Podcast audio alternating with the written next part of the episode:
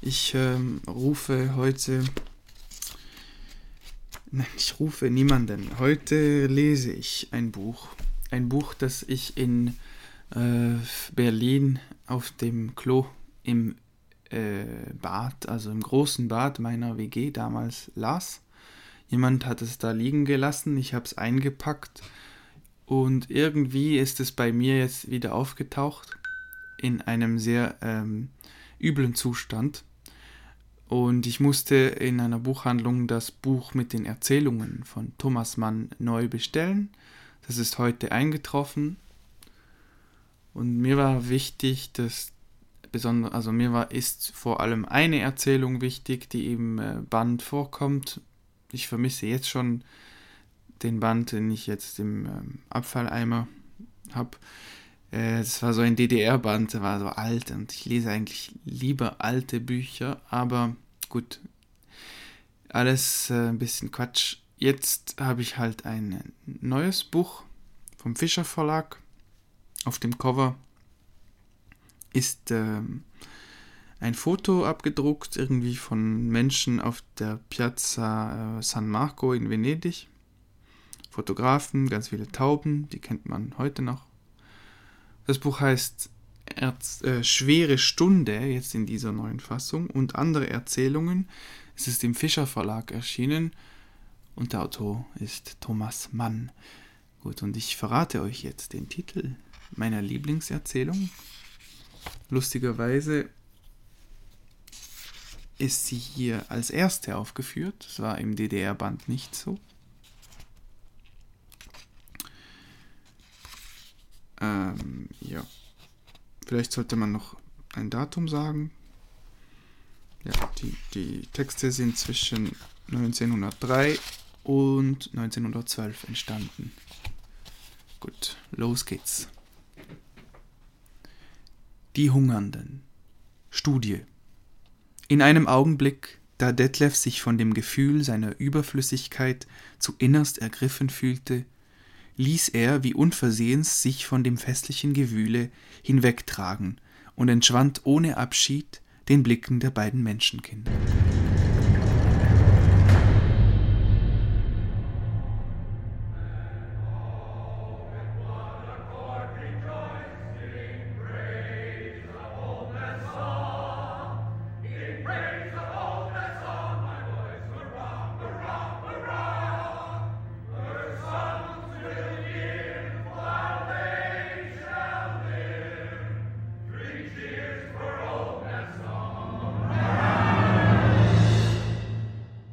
Er überließ sich einer Strömung, die ihn der einen Längswand des üppigen Theatersaales entlang führte, und nicht bevor er sich weit von Lilli und dem kleinen Maler entfernt wusste, leistete er Widerstand und fasste festen Fuß. Nahe der Bühne, an die mit Gold überladene Wölbung einer Proszemiumsloge gelehnt, zwischen einer bärtigen Barockkaryatide mit tragend gebeugtem Nacken und ihrem weiblichen Gegenstück, das ein paar schwellender Brüste in den Saal hinausschob? So gut und schlecht es ging, gab er sich die Haltung behaglichen Schauens, indem er hier und da das Opernglas zu den Augen hob und sein umhergleitender Blick mied in der strahlenden Runde nur einen Punkt. Das Fest war auf seiner Höhe. In den Hintergründen der bauchigen Logen ward an gedeckten Tischen gespeist und getrunken indes an den Brüstungen sich Herren in schwarzen und farbigen Fräcken, riesige Chrysanthemen im Knopfloch, zu den gepuderten Schultern phantastisch gewandter und ausschweifend coiffierter Damen niederbeugten und plaudernd hinabwiesen auf das bunte Gewimmel im Saal, das sich in Gruppen sonderte, sich strömend dahinschob, sich staute, in Wirbeln zusammenquirlte und sich in raschem Farbenspiel wieder lichtete. Die Frauen in fließenden Roben, die schutenartigen Hüte in grotesken Schleifen unterm Kinn befestigt und gestützt auf hohe Stöcke, hielten langgestielte Lorgnons vor die Augen. Und der Männer gepuffte Ärmel ragten fast bis zu den Krempen ihrer grauen Zylinderhüte empor. Laute Scherze flogen zu den Rängen hinauf, und Bier- und Sektgläser wurden dort grüßend erhoben. Man drängte sich zurückgelegten Hauptes vor der offenen Bühne, auf welcher sich, bunt und kreischend, irgendetwas Exzentrisches vollzog. Dann, als der Vorhang zusammenrauschte, stob unter Gelächter und Beifall alles zurück. Das Orchester erbrauste.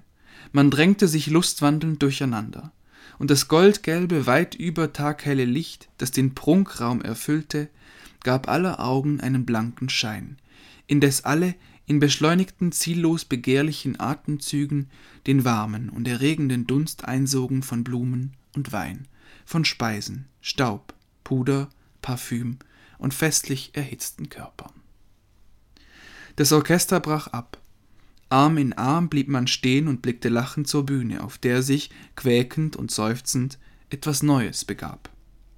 Vier oder fünf Personen in, Bra in, in Bauernkostüm parodierten auf Klarinetten und näselnden Streichinstrumenten das chromatische Ringen der Tristan-Musik.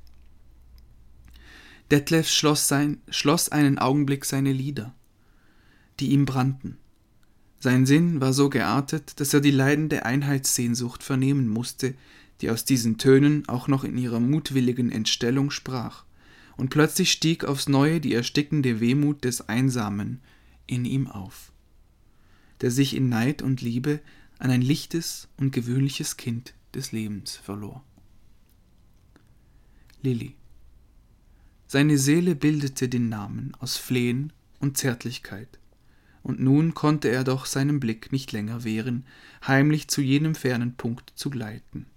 Ja, sie war noch da, stand noch dort hinten an derselben Stelle, wo er sie vorhin verlassen hatte, und zuweilen, wenn das Gedränge sich teilte, ersah er sie ganz, wie sie in ihrem milchweißen, mit Silber besetzten Kleide, den blonden Kopf ein wenig schief geneigt, und die Hände auf dem Rücken an der Wand lehnte und plaudernd dem kleinen Maler in die Augen blickte, schelmisch und unverwandt in seine Augen, die ebenso blau, so freiliegend und ungetrübt waren wie ihre eigenen. Wovon sprachen sie? Wovon sprachen sie nur noch immer? Ach, dieses Geplauder, das so leicht und mühelos aus dem unerschöpflichen Born der Harmlosigkeit, der Anspruchlosigkeit, Unschuld und Munterkeit floss und an dem er, ernst und langsam, gemacht durch ein Leben der Träumerei und Erkenntnis, durch lebende Einsichten und die Drangsal des Schaffens, nicht teilzunehmen verstand. Er war gegangen, hatte sich in einem Anfall von Trotz, Verzweiflung und Großmut davongestohlen und die beiden Menschenkinder allein gelassen, um dann noch aus der Ferne mit dieser würgenden Eifersucht in der Kehle des Lächelns der Erleichterung gewahr zu werden, mit dem sie sich, voll Einverständnis, seiner drückenden Gegenwart ledig sahen. Warum war er gekommen? Warum war er nur heute wieder gekommen? Was trieb ihn, sich zu seiner Qual unter die Menge der Unbefangenen zu mischen, die ihn umdrängte und erregte, ohne ihn je in Wirklichkeit in sich aufzunehmen? Er kannte es wohl, dies Verlangen wir Einsamen. So hatte er irgendwo einmal in einer bekenntnisstillen Stunde geschrieben. Wir abgeschiedenen Träumer und Enterbten des Lebens, die wir in einem künstlichen und eisigen Abseits und außerhalb unsere grüblerischen Tage verbringen.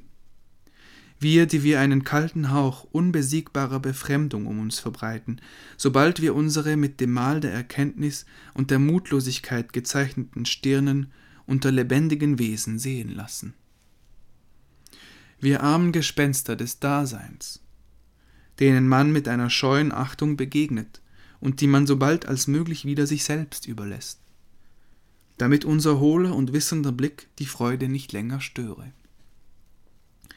Wir alle hegen eine verstohlene und zehrende Sehnsucht in uns nach dem harmlosen, einfachen und lebendigen, nach ein wenig Freundschaft, Hingebung, Vertraulichkeit und menschlichem Glück. Das Leben, von dem wir ausgeschlossen sind, nicht als eine Vision von blutiger Größe und wilder Schönheit, nicht als das Ungewöhnliche stellt es uns ungewöhnlich in sich dar, sondern das Normale, Wohlanständige und Liebenswürdige ist das Reich unserer Sehnsucht, ist das Leben in seiner verführerischen Banalität. Er blickte hinüber zu den Plaudernden, während durch den ganzen Saal ein gutmütige, gutmütiges Gelächter das Spiel der Klarinetten unterbrach, die das schwere und süße Liebesmelos zu gellender Sentime Sentimentalität verzerrten. Ihr seid es, empfand er. Ihr seid das warme, holde, törichte Leben, wie es als ewiger Gegensatz dem Geist gegenübersteht. Glaubt nicht, dass er euch verachtet. Glaubt ihm nicht eine Miene der Geringschätzung. Wir schleichen euch nach, wir tiefen Kobolde und erkenntnisstummen Unholde. Wir stehen ferne, in unseren Augen brennt eine gierig schauende Sehnsucht, euch gleich zu sein. Regt sich der Stolz? Möchte er leugnen, dass wir einsam sind? Prahlt er, dass des Geistes Werk der Liebe eine höhere Vereinigung, eine höhere Vereinigung sichert mit Lebenden an allen Orten und zu aller Zeit? Ach, mit wem? Mit wem? Immer doch nur mit unseresgleichen, mit Leidenden und Sehnsüchtigen und Armen und niemals mit euch, ihr Blauäugigen, die ihr den Geist nicht nötig habt. Nun tanzten sie. Die Produktionen auf der Bühne waren beendet. Das Orchester schmetterte und sang. Auf dem glatten Boden schleiften, drehten und wiegten sich die Paare. Und Lilli tanzte mit dem kleinen Maler. Wie zierlich ihr holdes Köpfchen aus dem Kelch des silbergestickten Streifen Kragens erwuchs, steifen Kragens erwuchs. In einem gelassenen und elastischen Schreiten und Wenden bewegten sie sich auf engem Raume umher. Sein Gesicht war dem ihren zugewandt, und lächelnd, in beherrschter Hingabe an die süße Trivialität der Rhythmen, fuhren sie fort zu plaudern. Eine Bewegung wie von greifenden und formenden Händen entstand plötzlich in dem Einsamen. Ihr seid dennoch mein, empfand er, und ich bin über euch. Durchschaue ich nicht lächelnd eure einfachen Seelen? Merke und bewahre ich nicht mit spöttischer Liebe jede naive Regung eurer Körper? Spannen sich nicht angesichts eures unbewussten Treibens in mir die Kräfte des Wortes und der Ironie, dass mir das Herz pocht vor Begier und lustvollem Machtgefühl, euch spielend nachzubilden und im Lichte meiner Kunst euer törichtes Glück der Rührung der Welt preiszugeben? Und dann sank matt und sehnsüchtig alles wieder in ihm zusammen, was sich so trotzig aufgerichtet hatte. Ach einmal, nur eine Nacht wie diese. Kein Künstler sein, sondern ein Mensch. Einmal dem Fluche entfliehen, der da unverbrüchlich lautete. Du darfst nicht sein, du sollst schauen, du darfst nicht leben, du sollst schaffen, du darfst nicht lieben, du sollst wissen. Einmal in treuherzigem und schlichtem Gefühle leben, lieben und loben, einmal unter euch sein, in euch sein, ihr sein, ihr Lebendigen, einmal euch in entzückten Zügen schlürfen, ihr Wonnen der Gewöhnlichkeit. Er zuckte zusammen, wandte sich ab. Ihm war, als ob in all diese hübschen, erhitzten Gesichter, wurden sie seiner gewahr, ein forschender und abgestoßener Ausdruck trete. Der Wunsch, das Feld zu räumen, die Stille und Dunkelheit zu suchen, wurde plötzlich so stark in ihm, dass er nicht widerstand. Ja, fortgehen ohne Abschied, sich ganz zurückziehen, wie er sich vorhin von Lillys Seite zurückgezogen hatte, und daheim den heißen und unselig brauschten Kopf, berauschten Kopf auf ein kühles Kissen legen. Er schritt zum Ausgang. Würde sie es bemerken? Er kannte es so wohl, dies Fortgehen, dies schweigende, stolze und verzweifelte Entweichen aus einem Saale, einem Garten, von irgendeinem Orte fröhlicher Geselligkeit, mit der verhehlten Hoffnung, dem lichten Wesen, zu dem man sich hinübersehnt, einen kurzen Augenblick des Schattens, des betroffenen Nachdenkens, des Mitleidens zu bereiten. Er blieb stehen, schaute noch einmal hinüber. Ein Flehen entstand in ihm, Dableiben, ausharren, bei ihr verweilen, wenn auch von ferne und irgendein unvorhergesehenes Glück erwarten, umsonst. Es gab keine Annäherung, keine Verständigung, keine Hoffnung. Geh, geh ins Dunkel, stütze den Kopf in die Hände und weine, wenn du kannst, wenn es Tränen gibt in deiner Welt der Erstarrung, der Öde, des Eises, des Geistes und der Kunst. Er verließ den Saal. Ein brennender, stillbohrender Schmerz war in seiner Brust und zugleich eine unsinnige, unvernünftige, unvernünftige Erwartung. Sie müsste es sehen, müsste begreifen, müsste kommen, ihm folgen, wenn auch aus Mitleid nur, müsste ihn aufhalten auf halbem Wege und zu ihm sagen Bleib da, sei froh, ich liebe dich. Und er ging ganz langsam, obgleich er wusste, so zum Lachen gewiss wusste, dass sie keineswegs kommen werde, die kleine tanzende, plaudernde Lilli. Es war zwei Uhr am Morgen. Die Korridore lagen verödet und hinter den langen Tischen der Garderoben nickten schläfrig die Aufseherinnen. Kein Mensch außer ihm dachte ans Heimgehen. Er hüllte sich in seinen Mantel, nahm Hut und Stock und verließ das Theater. Auf dem Platze in dem weißlich durchleuchteten Nebel der Winternacht standen Droschken in langer Reihe. Mit hängenden Köpfen, Decken über den Rücken, hielten die Pferde vor den Wagen, indes die vermummten Kutscher in Gruppen den harten Schnee stampften.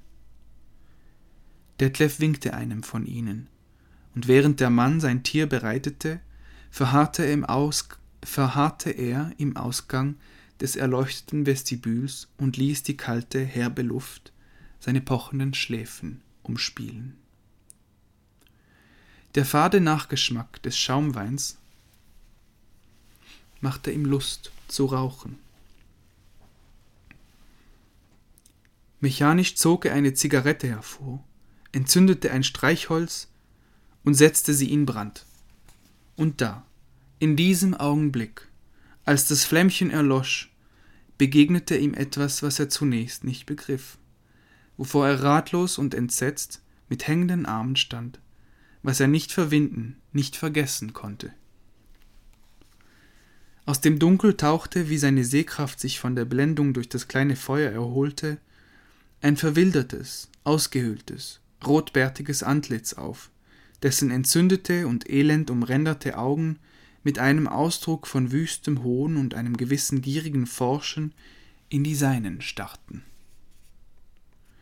Zwei oder drei Schritte nur von ihm entfernt, die Fäuste in den tiefsitzenden Taschen seiner Hose vergraben, den Kragen seiner zerlumpten Jacke emporgeklappt, lehnte an einem der Laternenpfähle, die den Eingang des Theaters flankierten, der Mensch, dem dies leidvolle Gesicht gehörte. Sein Blick glitt über Detlefs ganze Gestalt, über seinen Pelzmantel, auf dem das Opernglas hing, hinab bis auf seine Lackschuhe, um sich dann wieder mit diesem lüsternen und gierigen Prüfen in den seinen zu bohren.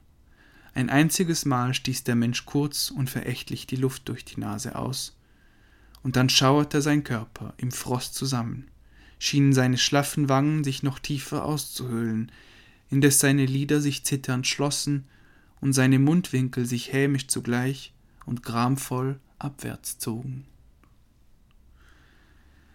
Detlef stand erstarrt. Er rang danach zu begreifen.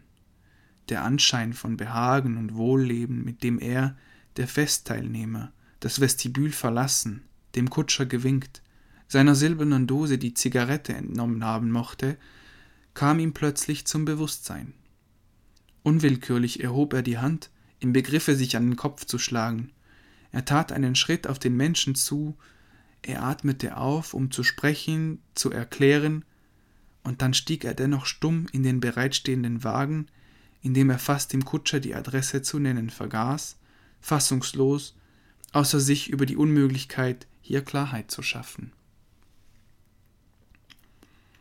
Welch Irrtum, mein Gott, welch ungeheures Missverständnis.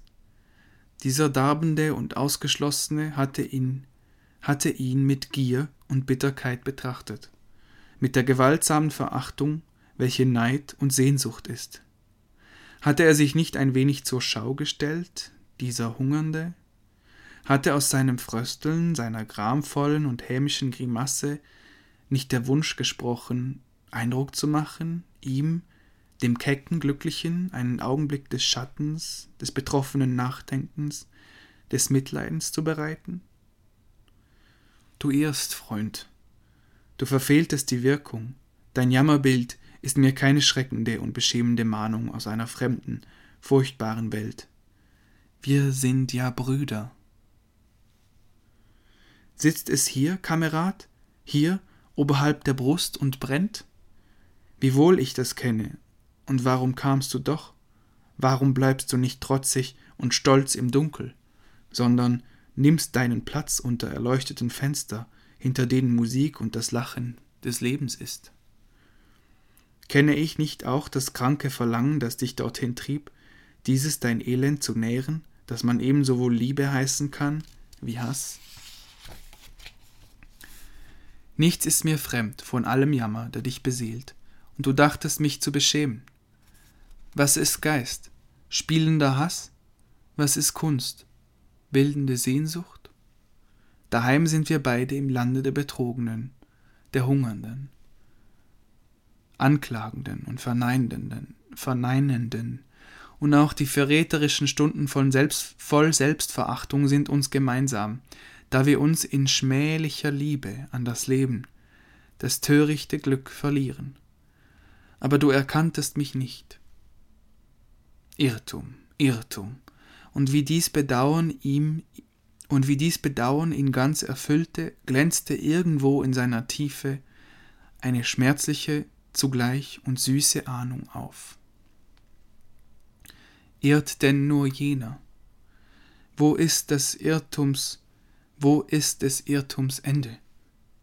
Ist nicht alle Sehnsucht auf Erden ein Irrtum, die meine zuerst, die dem einfach und triebhaft Lebendigen gilt, dem stummen Leben, das die Verklärung durch Geist und Kunst, die Erlösung durch das Wort nicht kennt, nicht kennt? Ach, wir sind alle Geschwister, wir Geschöpfe des friedlos leidenden Willens, und wir erkennen uns nicht. Eine andere Liebe tut Not, eine andere. Und während er daheim unter seinen Büchern, Bildern und stillschauenden Büsten saß, bewegte ihn dies milde Wort. Kindlein, liebet einander.